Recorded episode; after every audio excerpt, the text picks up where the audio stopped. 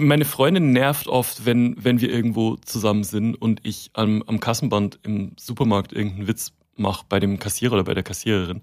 Ich habe da so ein bisschen Gag-Tourette. Also ich kann immer den Mund nicht halten. Aber ich, also ich, ich gehe nicht durch die, durch die Gegend und, und gucke gezielt, was kann ich jetzt benutzen, sondern die Sachen, die ich erlebe, speichere ich ab und, und rufe die dann irgendwann, ähm, ruf die dann irgendwann wieder ab. Dora Held trifft. Ein Podcast von DTV Audio. Es ist wieder soweit. Der neue Podcast geht an den Start. Dora Held trifft. Und ich treffe heute jemanden ganz Besonderen, auf den ich mich sehr freue. Christian Huber. Ehemals Pokerbeats Huber. Er ist Twitter-König. Er ist Autor. Er ist Komponist. Er ist Musikproduzent. Er ist Podcaster. Und er hat jetzt ein Buch geschrieben, was demnächst ähm, kommt. Es ist nicht sein erstes Buch, aber sein schönstes. Ich freue mich, dass du hier bist. Hallo, Christian Huber. Hallo Dora, ich freue mich jetzt schon und bin jetzt schon, ähm, ich werde jetzt schon rot, tatsächlich. Ach, das musst du nicht, das musst du nicht werden, das ist völliger Quatsch. Ich habe über dich ganz viel recherchiert. Ähm, du bist mhm. den meisten bekannt, weil du seit Juni 2019 mit Tarkan Bakshi den sehr erfolgreichen Podcast Gefühlte Fakten machst. Darüber reden wir auch. Ich habe in der Vorbereitung eine Frage von mir nicht beantworten können. Was mhm. ist Pokerbeats Huber? Christian Pokerbeats Huber. Das ist ein, ein Pseudonym, das ich angenommen hatte äh, in der Zeit, in der ich Musik gemacht habe. Also ich ähm, war ja, ja Komponist und, und Produzent so von 2007 bis Ende 2012 ungefähr. Dann habe ich irgendwann, hab ich, oder 2013 habe ich irgendwann aufgehört, äh, Musik zu machen. Und da war äh, der Name Poker Beats mein äh, Produzentenpseudonym. Und ich habe mir diesen Namen Poker Beats damals ausgesucht, bevor irgendwie abzusehen war, dass es ein dass es ein bisschen erfolgreich werden könnte und der, der Name vielleicht ein paar anderen äh, Menschen auch noch bekannt werden könnte. Deswegen war ich im Nachhinein, ist es immer so ein bisschen unangenehm, diesen, diesen Namen noch zu haben. Aber es war irgendwann dann, war es dann auch egal. Äh, jetzt fange ich mal irgendwie an, ein bisschen zu sortieren, weil du sehr viel gemacht hast und ich versuchen mhm. muss, hier einen roten Faden zu behalten. Äh, du hast selber gesagt, du hast mit der Musik angefangen. Äh, eine der Bezeichnungen, der Berufsbezeichnungen in Anführungsstrichen heißt ja Twitter-König. Das fand ich ganz großartig. Du hast wann angefangen, dich bei Twitter über das Leben auszulassen? Also ich habe äh, mich angemeldet bei Twitter 2009 und zwar aus dem Grund, dass MySpace gestorben war. Also ich war einer von den von den Leuten, die äh, MySpace geliebt haben, also so von mhm. wann geht's MySpace los 2006 oder so und ähm, habe MySpace damals genutzt, um mit Musikern in der ganzen Welt, also mit mit Rappern in der ganzen Welt in Kontakt zu kommen und habe denen geschrieben, ob ich denen Beats schicken dürfte. Mhm. Ähm, und hab, hatte dadurch auch ähm, relativ viel Erfolg. Also ähm, habe meine, meine erste meine erste Platinplatte tatsächlich über den Weg MySpace gekriegt. Ich habe äh, ja, man muss bei dieser Stelle sagen, weil wir reden ja heute über dich als Autor, aber du warst als Musikproduzent und Komponist richtig erfolgreich. Also erfolgreich, ja aber arm. Fallen lassen, ne? Ja, das ist ja egal. Manchmal man, man macht es ja auch für die fürs Ansehen, so und ne, für die ja. Ehre. Auch, auch aber man macht es schon auch, um die Miete bezahlen zu können. ja. Und ähm, da habe ich habe ich MySpace wirklich exzessiv genutzt und ähm, habe damals eine Band angeschrieben, Hilterputz heißen die. Das ist die erfolgreichste ähm, ja, Rap Band Australiens aller Zeiten. Und mhm. die haben tatsächlich damals Instrumentals von mir genommen, was ich, und dann haben sich die Alben ganz gut verkauft. Und dann gab es MySpace irgendwann nicht mehr, weil es einfach, dann kam Facebook und ähm, mhm. technisch war es nicht mehr auf dem neuesten Stand und dann brauchte ich was Neues, um mit ähm, Musikern in Kontakt zu kommen. Und da hat sich meiner Meinung nach damals Twitter angeboten. Hat mhm. null funktioniert, gar nicht. Mhm. Ich habe irgendwie angefangen, ähm, ähm, keine Ahnung, Rick Ross auf Twitter, also es ist ein sehr bekannter Rapper, auf Twitter anzuschreiben, at Rick Ross May I send you some beats? Nie eine Antwort. Und ähm, dann, dann äh, habe ich irgendwann gemerkt, dass es nichts bringt, auf Englisch ähm, irgendwelche versuchen, äh, zu versuchen, irgendwelche Kontakte zu knüpfen und habe dann angefangen, über den Alltag zu twittern. Also mhm. habe dann angefangen, ähm, was weiß ich, äh, Alltagsbeobachtungen und, und Gags dort zu schreiben. Und das hat dann ganz gut funktioniert. Also das äh, haben dann wirklich viele Leute gelesen und der Account wurde dann relativ schnell recht groß. Mhm. Und äh, man muss ja das können. Es ist ja nicht so einfach, ähm, witzige Beobachtung, also auf den Punkt in so wenigen Zeichen hinzukriegen. Und du kannst das, du machst das ja richtig gut, du hast eine ganze Menge Follower. Und stimmt es, dass Jan Böhmermann dann über diese Twitter-Geschichte auf dich zugekommen ist? Ja, also ähm, das war ja, Ende 2000 oder Mitte 2014, also als ich mit der Musik eigentlich schon abgeschlossen hatte und ähm, gemerkt habe, so, dass es, ich habe so meinen Peak erreicht. Also man muss dazu sagen, ich kann nicht mal Noten lesen. Mhm. Und ähm, habe dann so mich in allen möglichen Jobs probiert, war dann so ähm, PR-Texter äh, und Werbetexter und habe so, ähm, so Marketingkram gemacht. Und ähm, dann hatte ich das Glück, dass mich innerhalb von einer Woche Jan Böhmermann angeschrieben hat, dann äh, der Piper Verlag mich gefragt hat, ob ich ein Buch schreiben möchte und die Zeitschrift Icon gefragt hat, ob ich eine Kolumne bei denen mhm. schreiben möchte. Das war alles innerhalb von einer Woche und das war alles wegen Twitter. Und dann ähm, habe ich angefangen für, für Jan Böhmermann, damals hieß es noch Neo Magazin Royal, mhm. ähm, als sogenannter Außenautor Witze zu schreiben. Also es gibt ja in jeder Late-Night-Show und, und damals eben auch beim Neo Magazin diese Situation, wenn Jan oder der Host eben hinter dem Vorhang vorkommt und die Woche so in Witzen Revue passieren lässt. Mhm. Also, weiß ich, haben Sie das gehört? Äh, keine Ahnung, ähm, äh, äh, Abgasaffäre bei VW und dann schreibt man dazu Witze. Und das habe ich als mhm. ähm, Außenautor gemacht und war da relativ erfolgreich, weil ähm, mir diese ganze Twitter, ähm, dieses ganze Üben auf Twitter da sehr geholfen hat. Also in wenigen Zeichen, wenigen Sätzen ähm, Pointen zu schreiben. Mhm. Und äh, dann hat Jan irgendwann gefragt, ob ich Lust habe, nach Köln zu ziehen, wo das Neo-Magazin produziert wurde, bei der Bild- und Tonfabrik. Und da ähm, als, äh, als Autor in einem festen Autorenteam zu arbeiten. Und dann bin ich nach Köln. Wie lange hast du das gemacht? Ähm, dieses Außenautorending, also wirklich nur Gags schreiben, One-Liner heißt es, äh, ja. habe ich von Mitte 2014 bis Ende 2015 mhm. gemacht. Und 2016 bin ich dann nach Köln gezogen. Nach Köln. Mhm. Ja, das war, das war krass. Ist es nicht so, dass man, ähm, das denke ich, wenn wir gleich zu, zu eurem Podcast kommen, ja eine ähnliche Geschichte, dass mhm. man einen anderen Blick auf die Welt bekommt, wenn man immer versucht, das irgendwie lustig zu sehen. Also was weiß ich, du sitzt in der Bahn, du hattest mal irgendwie so eine mhm. Bahnfahrt in Köln gemacht, wo nichts klappte. Mhm. Normalerweise richtet man sich dann wahnsinnig auf und denkst du in dem Moment schon, ach, das kann ich jetzt so und so denken, dann ist es lustig und ich reg mich nicht mehr auf. Ich reg mich wahnsinnig auf, aber nutze das dann, äh, um, um was Lustiges draus zu machen. Also ich versuche immer mit sehr offenen Augen durch die, ähm, durch die Welt zu laufen, weil ähm, als Autor, Autorin ist man, ist es eigentlich, das ist eigentlich ein Luxus, eine Luxussituation. Egal was passiert, man kann es ja irgendwie für sich nutzen. Ob man jetzt einen Dialog in der Bahn ja. äh, aufschnappt, den man dann, ähm, den man dann irgendwie in seinem nächsten Buch verwurstet, oder ob mhm. man irgendwie eine lustige, lustige Beobachtung macht, wenn äh, ein Vater seinem Kind erklärt, das mich anguckt, warum äh, das Kind nicht auch immer Jogginghose tragen kann, so wie ich das mache. Mhm. Das kann man ja, äh, das kann man alles nutzen. Und ähm, ich glaube schon, dass ich dadurch, ähm, naja, im, im Alltag so ein bisschen ausgeglichener geworden bin, was so dieses, ähm, ja, also e-, egal was passiert, äh, das benutzen zu können, das, das hilft meinem Kopf wahnsinnig. Mhm. Das ist ein Ventil. Twitter war eigentlich immer ein Ventil. Mhm. Ich habe ähm, sehr lange Jahre für eine Frauenzeitung Kolumnen geschrieben, alle 14 mhm. Tage. Und irgendwann hat man natürlich irgendwie jedes Thema durch und kann nur noch von Alltagsgeschichten äh, leben. Und da ist mir an mir selber aufgefallen, das fand ich dann ähm, auch schon seltsam, dass ich tatsächlich, wenn ich mich aufgeregt habe, also was was ich laute Leute, ich hatte mal ja. einen ganz schlimmen Nachbarn, der mich wahnsinnig äh, nervte, weil der, mhm. also ihm gehörte die ganze Stadt sozusagen, also das Haus sowieso, die Straße eigentlich auch und eigentlich auch die ganze Stadt und er machte, was er wollte und er ging mir unglaublich auf die Nerven. Und ja. dann habe ich eine, eine gedacht, so kurz gedacht, äh, du bist in der nächsten Kolumne ja. und habe dann so eine ja. Kolumne geschrieben, an dem ich mich, in, in der ich mich an ihm gerecht habe. Das hat mich irgendwie auch ein bisschen weicher gemacht.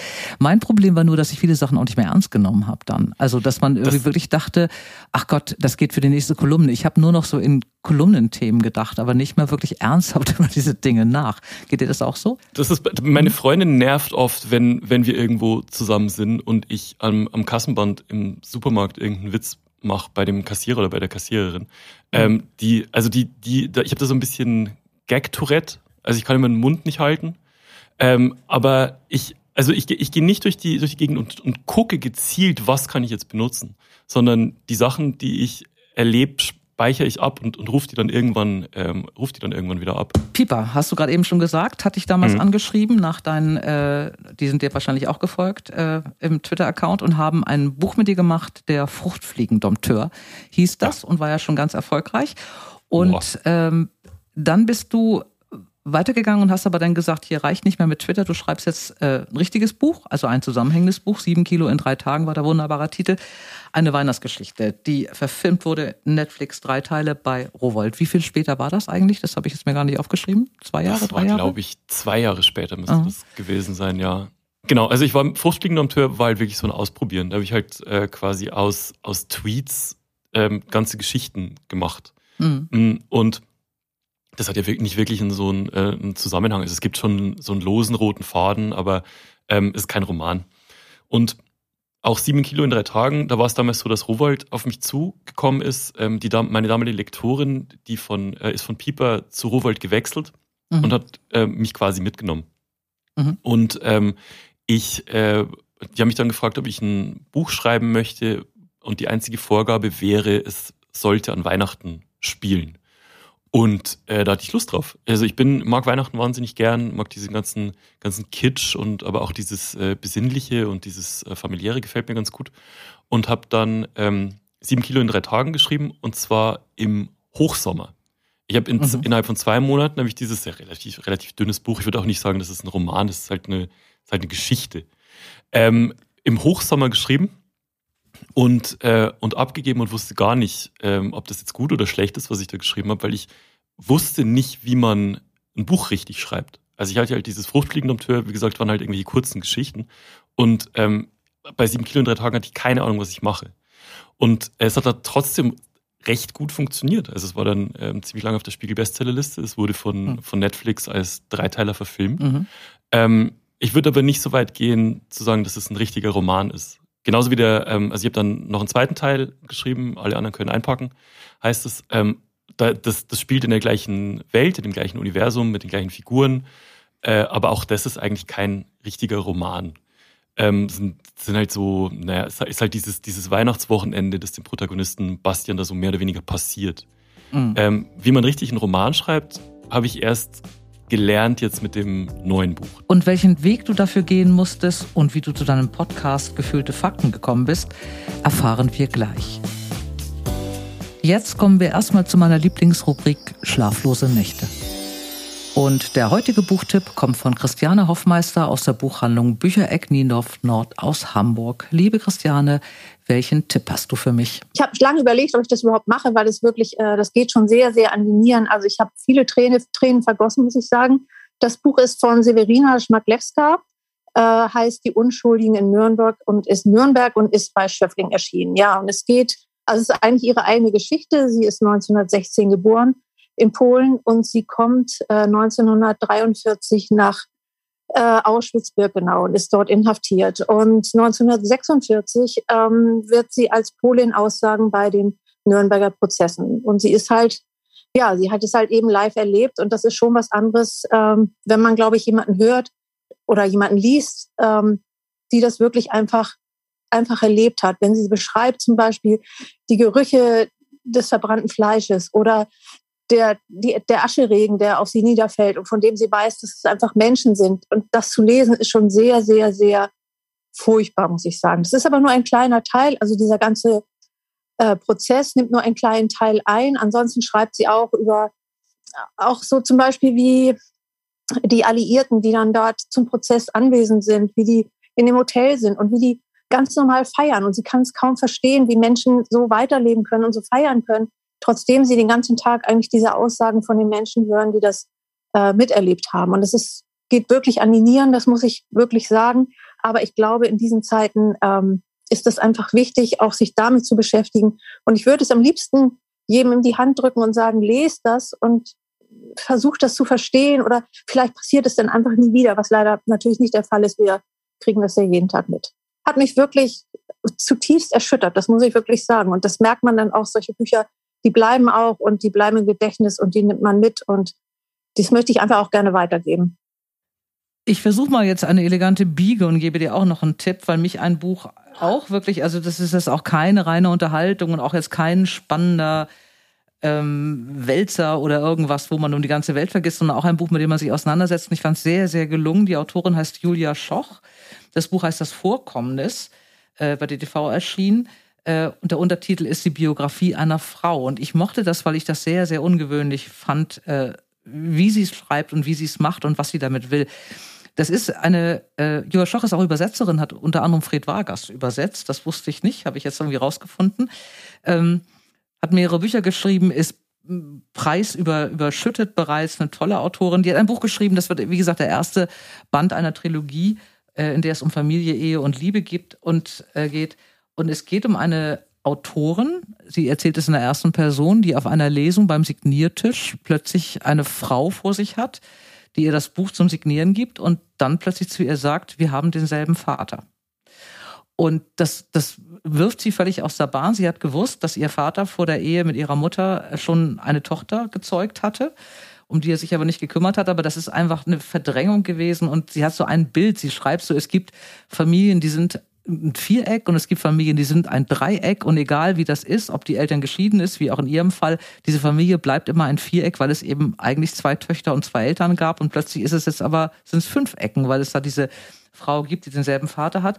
Und was das auslöst in ihr, ähm, macht sie ganz besonders. Es geht um, um nicht nur um, um Eltern und Adoption, es geht auch um Ehe, es geht ums Muttersein. Sie geht nach äh, die Staaten zu einem äh, zu einem Auslandsaufenthalt, wo sie an der Uni was äh, Vorträge hält. Äh, sie überdenkt eigentlich alles. Also in diesem Buch passiert gar nicht so viel, auch nichts, was sie jetzt gar nicht wusste, aber das löst in ihr aus, dass sie eigentlich alles in Frage stellt. Und das macht sie mit einer so feinen Beobachtung und mit einer so präzisen Sprache. Das habe ich in der Form wirklich selten gelesen. Ganz, ganz großes Buch. Ich glaube, das ist auch was für dich. Ähm, und man fängt wirklich auch an, über die eigene Familie nachzudenken. Ich bin gespannt, wie sie jetzt weitermacht mit Ehe und Familie und Liebe in den nächsten beiden Bänden.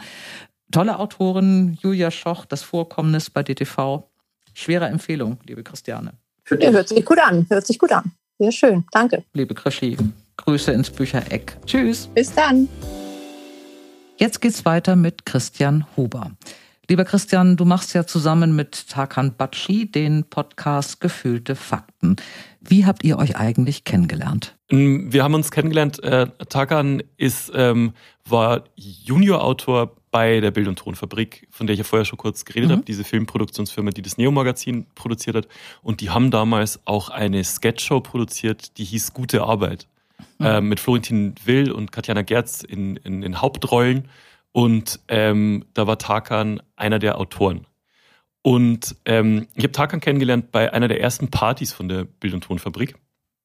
Und ähm, das war auf der, auf der Toilette ähm, auf dieser Party. Und ähm, ich stand am Pissoir, er stand neben mir und hat dann gefragt, wer ich bin. Und dann meinte ich, ich, ich bin Christian. Ähm, und dann meinte er, ach, du bist Außenautor, ne? Meinte ich so, ja, genau. Und das war aber schon zum Zeitpunkt, wo ich ähm, bei, bei Jan beim Neo-Magazin im festen Team schon angefangen hatte. Und mhm. dann meinte Tagan, Tagan zu mir, Außenautor, wenn du richtig, wenn dich richtig anstrengst, dann nehmen die dich vielleicht auch fest. Und das fand ich so süß, dass er mir da so Mut zugesprochen Wenn hat. Wenn du dich richtig anstrengst. Und, ja, man muss ja. ihn jetzt kennen. Ne? Er ist ja sehr jung noch und er wirkt irgendwie ja. auch immer so unbekümmert. Und wenn der dann sagt, wenn du dich richtig anstrengst, ja, das kann ich mir vorstellen. Der war da, da war er 20. Und genau. ähm, dann, ähm, das, da fand ich, fand ich sofort so süß und so sympathisch. Ich mochte ihn auf die erste Sekunde. Mhm. Und ähm, wir waren aber nicht im gleichen Autorenbüro, weil wir für unterschiedliche Produktionen geschrieben haben. Äh, und er kam aber dann, ich glaube, Ende 2015, Anfang 2016 kam er auch als Autor äh, zum Neo-Magazin rüber, haben wir immer mhm. gesagt, weil ähm, das mhm. waren verschiedene, verschiedene Häuser. Und ähm, dann haben wir uns immer mehr angefreundet und dann irgendwann saßen wir in einem der Autorenräume und haben gesagt, komm, wir unterhalten uns, finden das relativ lustig, was wir machen, lass einen Podcast machen. Mhm. Das äh, war im Juni 2019. Und er sitzt da eine Stunde, ich, das werden jetzt die meisten kennen, auch die diesen hören oder so, ich sag's mal für die drei Leute, die ihn nicht kennen, ihr sitzt da eine Stunde lang jede Woche mit relativ wenig Ahnung und sehr viel Meinung und erzählt, ja, um es böse zu sagen, ich höre den so. wirklich gern, ihr labert eigentlich über unwichtige Dinge, die euch passiert sind. Also äh, ja. das sind, das kann über Minecraft-Spielen sein, das sind über Statistiken, über Geburtstage, mhm. über SUVs, die Parkplätze suchen, über Hunde, die in Kinderwagen fahren. Also man hat auch das Gefühl, dass, dass ihr gar nicht so viel ähm, euch überlegt habt, also dass ihr einfach so beim Reden oder beim laut Denken dann irgendwas raushaut oder? Ja, ist, ist es schon so. Es ist viel so ähm, Impro und mhm. ähm, wir bringen manchmal Themen mit. Also wenn jetzt einer von uns eben einen Artikel gelesen hat über ja. irgendwas oder in der Bahn ist äh, irgendwas Lustiges passiert oder was auch immer, dann sprechen wir darüber. Aber viel ergibt sich auch einfach. Also das ist, glaube ich, so für Autoren auch eine ganz gute Übung, dass man so Welten aufmachen kann. Also mhm. wenn, wenn man über ein Thema spricht und dann denkt man sich, was wäre denn jetzt, wenn? Und dann, mhm. ähm, dann schwimmt man die ganze, ganze Situation weiter. Das ist wahnsinnig anstrengend in dem Moment. Also auch wenn es, ähm, es ist effektiv ist dieser Podcast in der Woche eine Stunde Arbeit. Mhm. Aber die eine Stunde ist schon intensiv. Also ähm, wenn einer von uns beiden nicht so gut drauf ist, dann merkt man das. Ähm, weil wir eben darauf drauf angewiesen sind, dass wir halt so hin und her Ping-Pong spielen. Mhm. Und ähm, das ist in der Stunde ist es schon anstrengend. Aber es ist halt auch nur, nur eine Stunde. Du hast dann einen Buchvertrag gehabt. Und zwar mhm. einen Zweibuchvertrag vor dem ich übrigens selber ganz lange Angst hatte, weil ich mal dachte, das bringt dann einen so unter Druck oder so. Aber du hast ihn gemacht, äh, hast einen ja. Äh, Zweibuchvertrag bekommen, solltest zwei Romane schreiben für einen Verlag, hast auch einen Vorschuss bekommen. Das ist für die, die es nicht kennen, eine garantierte Summe, die man dafür bekommt, um eigentlich dem Autor zu ermöglichen, jetzt mal ein Jahr lang zu schreiben und nichts anderes zu arbeiten und davon zu leben. Ähm, und hast angefangen, relativ ähm, ja, lustvoll ein Buch zu schreiben mhm. und hast wie lange geschrieben, bis du dann gemerkt hast, du bist hier auf dem völlig falschen Strang unterwegs? Äh, also das erste Mal, dass ich gemerkt habe, ähm, das war auch 2019, als ich diesen mhm. ähm, Zweibuchvertrag unterschrieben habe. Und ich habe dann, ich habe wirklich das erste Mal, dass ich gemerkt habe, das ist nicht das, was ich schreiben will, war nach fünf Monaten ungefähr. Mhm. Ähm, ich habe, äh, das war auch ein Roman, den ich da angefangen habe. Und die Prämisse war eigentlich nicht schlecht ich, ich will es nichts verraten, weil vielleicht benutze ich diese Welt noch irgendwann. Ähm, und habe mich aber in eine Geschichte verrannt. Ich meine, du kennst das ja. Wenn du äh, eine Seite schreibst und du lässt deine Figur nach links laufen und nach links laufen und nach links laufen, dann ist die auf, die, auf diese Seite gegangen. Und du kannst mhm. dann nicht einfach noch im Nachhinein, wenn du was ändern willst, ist halt wahnsinnig schwierig. Und ich habe mich in eine Story verrannt, mit der ich nicht glücklich war und habe nicht mehr du, ich, ich, gehe mal dazwischen, hattest du dir vorher überlegt, was du schreibst, also du wusstest, was das Thema dieses Romans wird? Ja, war also, das eine Absprache ungefähr. oder? Das war eine Absprache. Also die, äh, der, der Verlag wollte damals, dass ich ein bestimmtes Thema einflechte in die ganze Erzählung und mhm. damit das mochte ich nicht. Das hat mir, das, damit habe ich mich nie so richtig wohlgefühlt und habe ähm, immer versucht, dieses, dieses Überthema in meine Erzählung reinzuquetschen. Und das ist halt ähm, geclasht. Also das hat einfach das hat sich für mich nicht richtig angefühlt. Mhm. Und das erste Mal habe ich dann nach fünf Monaten ähm, mit dem Verlag damals geredet und meinte so, das ist jetzt nicht, irgendwie, das ist nicht das Richtige. Und habe dann alles, was ich bis dahin geschrieben hatte, gelöscht und habe nochmal von vorne angefangen und habe den gleichen Fehler nochmal gemacht. Mhm. Also ich habe nochmal, bin ich in die falsche Richtung, ähm, habe eine Story geschrieben, mit der ich nicht glücklich war. Und zwar nochmal dann für ungefähr sechs Monate. Also das heißt, ich hatte ein Jahr gearbeitet und drauf losgeschrieben, ohne was zu haben, was mir selber gefällt. Und du, mhm. also ich meine, dir muss ich das nicht erzählen, dieses Gefühl, wenn du vor einem Text sitzt und schreibst und schreibst und schreibst und du weißt, es ist falsch. Mhm. Das ist der Horror. Mhm. Und ähm, bin dann in eine richtige Krise reingerutscht. Nicht in eine Schreibblockade. Also ich konnte immer weiterschreiben, das ist kein Problem. Ich war nur unglücklich mit dem, was ich geschrieben habe. Und habe dann Nächte nicht mehr geschlafen. Also das ist wirklich, Nächte ist fast untertrieben, Wochen nicht mehr geschlafen. Habe nachts meine Freundin panisch aufgeweckt, jede Nacht und immer, ähm, was soll ich machen? Wie fällt sich Figur X jetzt zur Situation Y und ähm, wusste nicht mehr ein noch aus, hat auch eigentlich sowas wie einen Nervenzusammenbruch, war richtig fertig und habe dann irgendwann mit meiner Agentin gesprochen und die meinte, ähm, ich soll das abbrechen und den Verlag wechseln. Und dann mhm. hat sich Gott sei Dank die, die Chance ergeben, dass ähm, DTV, der Verlag, bei dem ich jetzt bin, diesen Zweibuchvertrag übernommen hat. Und ich habe nochmal komplett von vorne angefangen. Mit einer komplett neuen Geschichte, mit was, worüber ich selber schreiben wollte, ähm, ohne irgendwas vorgegeben zu haben. Und ähm, habe jetzt ein Buch geschrieben, mit dem ich echt happy bin. Das ganze Buch spielt im Prinzip, also fast das ganze Buch, bis auf eine Rahmenhandlung, spielt an einem Tag, nämlich dem 31. Ja. August 1999. Ähm, der Held der Protagonist heißt Pascal. Es nennen ihn alle mhm. Krüger. Wir sagen hier an dieser Stelle nicht warum. Äh, er ist ein Außenseiter eigentlich. Er ist ein Stiller. Äh, er schreibt Geschichten, ein Notizbuch, was er ständig mit sich rumschleppt. Also er hat da irgendwie Gedanken im Kopf, die er zu Papier bringen muss. Und das sind so Geschichten, was ihn da gerade umtreibt. Äh, er weiß, er darf sich nicht verlieben. Der Leser weiß am Anfang noch nicht warum. Und er geht nicht schwimmen. Egal wie heiß ja. dieser Sommer ist, dieser 31. August. Pascal geht nicht schwimmen.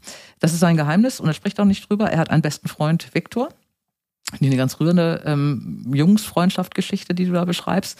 Und es gibt an diesem einen Tag äh, einen Knall, der sein ganzes Leben verändert, nämlich äh, der heißt Jackie, oder die, die Frau, das mhm. Mädchen heißt Jackie, sie hat rote Haare, äh, kommt aus einer Zirkusfamilie und er lernt sie kennen und sein Leben wird anders von diesem Tag ja. an. Das ist so die Geschichte.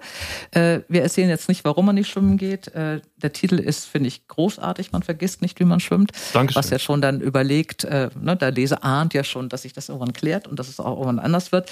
Es ist eine, ja, eine melancholische, eine ähm, sentimentale ein bisschen auch, aber auch komische Geschichte eines 15-jährigen Jungen, dessen Leben sich an diesem Tag verändert. Und das Ganze spielt in der bayerischen Provinz, in einem kleinen Kaff. Bodenstein hast du es genannt. Äh, es gibt einen Skatepark, es gibt ein Freibad, es gibt ein Sportheim, es gibt die Hunnen, das ist so eine Rockergruppe, es gibt einen Nazi-Chef im Drogeriemarkt, äh, all das, was man sich so aus dieser Zeit noch erinnert. Also wenn man die kennt, ist, man hat, man riecht im Grunde dieses Kaff, finde ich, in diesem mhm. ganzen Buch. Man merkt, dass es heiß ist, man sieht, wie es aussieht, äh, man kann sich auch diesen Staubt. etwas abgewrackten Skatepark vorstellen oder so. Du hast die Atmosphäre da sehr schön gemacht. Ähm, warum hast du dir selber überlegt, ähm, ein Buch zu schreiben und dieser Pascal ist jetzt nicht, das bist jetzt natürlich nicht Christian Huber, aber du musst dich natürlich in die, in die Gedanken eines 15-Jährigen zurückversetzen. Ähm, warum? Hast du das gemacht? Was war der Anlass dafür? Das war zu einer Zeit, ähm, als gerade die, als Corona gerade richtig schlimm war mhm. und ich ähm, es, ich habe vielleicht hat mein Kopf einen Ausweg gesucht, ähm, eine, eine Zeit, in der es irgendwie alles unbeschwerter war. Und ähm, ich habe zu der Zeit wahnsinnig viele Filme von Ende der 90er geguckt mhm. und habe irgendwie, hab irgendwie Lust gekriegt, ähm, meinen Roman in, in dem Universum und in der Welt und in der Zeit spielen zu lassen. Und habe beim Schreiben, und das war, glaube ich, der größte Unterschied zu den Büchern, die ich gelöscht habe, ähm, hat beim Schreiben so viel Spaß, in dieser Welt zu sein und diese Welt ja richtig durch die, durch die Tastatur zu fühlen äh, und mit allen Sinnen irgendwie aufzu, aufzunehmen, ähm, dass, dass ich mich, dass mir, es fiel mir an keinem Tag schwer, in diese Zeit wieder einzutauchen. Also natürlich fällt das Schreiben schwer und ähm, das finde ich eh, das, die Geschichte ausdenken ist viel schwieriger als die Geschichte hinschreiben. Mhm. Ähm, und, aber es fiel mir, ich habe mich immer gefreut, wieder in diese Welt einzutauchen. Das war, vielleicht war es so ein bisschen so, ein, so eine Flucht. Mhm. Es gibt auch mhm. um Gerüche. Äh, mir haben die BMX-Räder äh, gefallen, die du drin hattest. Freibad-Pommes. Mhm. Es hat selten jemand so gut über Freibad-Pommes ges äh, geschrieben wie du. Und das Nokia 3210 äh, taucht, ja. spielt auch eine wesentliche Rolle. Äh, hast du dafür recherchiert oder gehörst du zu den Männern? Mein Bruder ist nämlich auch so jemand, der all das noch weiß. Hast du so ein es gutes ist, Gedächtnis bei sowas? Ich habe da tatsächlich ein gutes Gedächtnis. Ich konnte mir nie auch nur eine einzige Französisch-Vokabel äh, merken. Also wenn ich irgendwo in, in der französischen Provinz ausgesetzt werden würde, ich würde, würde einfach verhungern oder könnte nur Baguette essen wahrscheinlich. Mhm. Ähm, aber das ähm, kann ich mir tatsächlich sehr gut merken. Also ähm, wenn, wenn ich angefangen habe zu schreiben, dann war ich wieder in, in dieser Welt. Also ich habe dann natürlich ähm, mit, mit Freunden von damals ganz viel geredet. Diese Geschichte von Pascal, also sein, sein großes Geheimnis, warum er nicht schwimmen geht und mhm. sich nicht verlieben darf, das ist ähm, einem Bekannten von mir passiert. Also mhm. wirklich alles das, was ähm, Pascal passiert ist und was er dann, was wir dann auch erfahren im Laufe des, des Buchs, äh, ist wahr. Und ähm, mhm. mit, mit dem gesprochen und habe aber auch mit, ähm, mit anderen Schulfreunden von früher geredet. Ähm, du meintest ja vorhin schon, äh, Pascal schreibt viele Geschichten und mhm. einige von diesen Geschichten sind ja auch äh, in, dem, in dem Buch abgedruckt. Und die erste Geschichte mit den Hunden und mit dieser Marihuana-Plantage, das ist mhm. auch wirklich einem, äh, einem anderen Freund von mir so passiert. Ähm, und äh, also ich habe wahnsinnig viele Gespräche geführt mit, mit Freunden von früher, habe wahnsinnig viel Musik dann aus der Zeit wieder gehört, Filme aus der Zeit geguckt und ähm, habe das dann verwoben mit sehr vielen Erinnerungen ähm, aus dieser Zeit, die ich noch habe. Wie geht das jetzt weiter? Jetzt hast du das erste geschafft nach dieser Leidenszeit. Du hast einiges gelernt, was man beim nächsten Buch nicht mehr macht. Hast du schon angefangen? Nee, überhaupt. Also jetzt, wenn mein Lektorat das hört, die kriegen wahrscheinlich die Krise. Ich habe noch nicht mal eine Idee. Ich habe gar, noch nicht mal gar eine Idee. keine Ahnung. Noch gar nicht. Null. Ähm, ich äh, bin aber so, und da, da, kann ich auf meinen Kopf vertrauen, ähm, ich weiß, dass es einen Moment geben wird in den nächsten Wochen, Monaten, wo mir so na, Wiki-mäßig so eine, ähm, so, so, so, eine Idee in den Kopf schießt. Mhm. Und dann ist das, dann, dann werde ich das schreiben. Und ich, also gar keine Idee stimmt nicht. Ich habe schon ungefähr die, die Welt mir überlegt, in der das Ganze spielen soll. Aber ich habe, mir fehlt noch die Handlung. Ähm, und ähm, ich, ich, ich weiß aber, dass ich auf meinen Kopf vertrauen kann und dass mir was einfällt. Also ich habe jetzt kein, ich habe keine Angst. Ich habe an meinem äh, langen äh, Branchenleben, äh, mhm. seit, keine Ahnung, 35 Jahren habe ich in diesem Verlag gearbeitet oder lange habe ich in diesem Verlag gearbeitet, über 30 Jahre, äh, jede Menge Jungautoren kennengelernt. Jede Menge. Mhm. Ähm, Jungautoren heißt Debütautoren, also Leute, die mhm. könnten auch älter sein, die das erste Buch geschrieben haben. Und äh, es gibt ja, ja, ein paar bestimmte Autoren, da habe ich jetzt im Kopf, sage ich auch keine Namen, da habe ich immer gedacht, das könnten sie sein, was ich seit Jahren lesen möchte. Mhm. Und was nicht jeder schreiben kann. Aber es gibt so ein paar Männer, bei denen ich mir zutraue, dass sie schreiben können. Es muss ein Mann schreiben. Ich hätte gerne mal eine, es gibt wahnsinnig viele Liebesgeschichten. Äh, von Frauen, die sich verlieben, die ihn nicht kriegen, die dann zusammenkommen. Also ich muss es gar nicht kitschig sein, es, auch, es gibt auch sehr, sehr gute Liebesgeschichten. Aber mhm. es gibt kaum gute von Männern. Die einzige, die ich kenne, habe ich schon tausendmal gesagt, Christoph Meckel-Licht. Das ist meine absolute Lieblingsliebesgeschichte. Es geht kaum besser. Okay. Äh, bei Fischer erschienen gibt es immer noch, falls du eine Idee brauchst, Christoph Meckel-Licht ich weiß sogar die Reihenbandnummer noch, 2100, ein tolles Buch. Ähm, wow. Und mhm. sowas hätte ich immer gerne, das Buch ist keine, das habe ich gelesen irgendwie in den 80er Jahren. Und so ein, und das ist ein Buch, was ich glaube ich fünfmal gelesen habe mit Bleistift. Mhm. Und so, auf so ein Buch warte ich eigentlich seit mindestens 20 Jahren. Eine okay. Liebesgeschichte, die ein Mann schreibt und die nicht, ähm, und die wirklich nach innen erzählt wird, die richtig auserzählt wird. Und ich glaube, dass du es könntest. So, also das würde ich gerne probieren. Kennst, kennst du das äh, Buch One Day? Ja. Ähm, das ist, das ist für mich die, also nicht, vielleicht nicht die absolut perfekte, perfekte Liebesgeschichte, aber das schon, kommt schon nah ran. Das ist schon eine sehr, sehr gute Liebesgeschichte. Die ist, die ist auch schon sehr, sehr gut. Aber wenn du okay, Christoph Meckel liest, dann weißt du, was ich meine. Also, weil das okay. ist eine bestimmte Art, äh, also ich muss dazugeben, ich war damals, als ich das Buch gelesen habe, war ich gerade sehr verliebt. Und mhm. dieser Freund, den ich damals hatte, äh, der hat mir dieses Buch war geschenkt. Christoph wir haben auch beide gelesen, ja. Aber es hat mich wirklich, ähm, ja. Und wie gesagt, ich warte darauf, dass 2022 ein anderer Mann nicht dieses Buch nachschreibt, aber in der Art ähm, mal leidet, dass Frauen mal endlich wissen, wie Männer sich fühlen, wenn die sich gerade wirklich wahnsinnig verliebt haben. Da traut sich nämlich trauen sich wenige Männer ran. Also trauen würde ich mich, ich weiß nicht, ob ich es kann. Also ich, ich werde das, ich das das, muss ich werd mal reinlesen probieren. Licht. Du kannst es ja mal in deinem Kopf bewegen. Ähm, ja, mach ich. Wenn du das hinkriegst, schreibe ich dir hinten auch den Quote. Oh wow, das wird toll. Es wird sich ganz gut. Also wobei dieses Quote-Ding, ne, ähm, das ist wollen wir es mal aufklären? Mal, Wollen wir es mal es aufklären für alle Leser? Ich weiß, was du sagen willst. Ich weiß, was du sagen willst. Du möchtest jetzt sagen, niemand, der da hinten drauf steht, hat auch nur eine Zeile des Buchs gelesen. Das hätte Stimmt, ich gar nicht bei, gesagt. Bei mir stimmt's nicht. Die, die drei, die jetzt hinten drauf stehen, das ist äh, Ina Müller, Tommy Schmidt und Igor Lewitt, die haben alle drei das Buch gelesen vorher. Mhm. Und ähm, die, die innen drin stehen, ähm, Luisa Dellert ähm, und ähm, Mona von 1 Live, die haben auch das Buch gelesen. Also bei mir äh, ist, war jetzt kein Fake. Aber bei meinen letzten beiden Büchern, bei den Weihnachtsbüchern, wo ähm, Klaas hinten drauf ist und ähm, jemand von der Süddeutschen und so weiter, die haben keine Zeile gelesen. das gebe ich hiermit zu. Umlauf, keine einzige Zeile von dem Buch gelesen, für das er ein Quote gegeben hat. Du, es gibt auch jede Menge Rezensionen im Netz äh, von Rezensenten, ja. die auch keine Zeile von diesem Buch gelesen haben. Ich meine, da muss man auch mit umgehen. Das ist die Schlussfrage jetzt nochmal. Mhm. Äh, dein Buch kommt nächste Woche. Du bist es ja. gewöhnt, dass äh, man über dich redet, dass die Leute dir bei Twitter folgen. Aber es ist natürlich eine, eine Geschichte, ob man bei Twitter irgendwelche lustige Sachen über SUVs, die keinen Parkplatz finden, schreibt. Oder mhm. ob du eine Geschichte erzählst, an der auch dein Herz hängt. Äh, ich glaube, für einen Twitter ähm, Tweet macht es dir nichts aus, wenn da irgendjemand schreibt, was für ein Idiot. Äh, wie meinst du, kannst du das aushalten bei Rezension, wenn da mal so eine böse kommt? Wie gehst du damit um? Mm, wegatmen? Das, ähm, auf keinen Fall wegatmen. Also ich ähm, gehe auch nicht, also es ist auch nicht schön, wenn jetzt hier nur auf Twitter jemand schreibt, was für ein Idiot. Oder mhm. wenn jemand ähm, auf was, was ich im Podcast erzähle, mir auf Instagram eine Direct Message schickt mit, äh, was bist du eigentlich für ein Vollpfosten?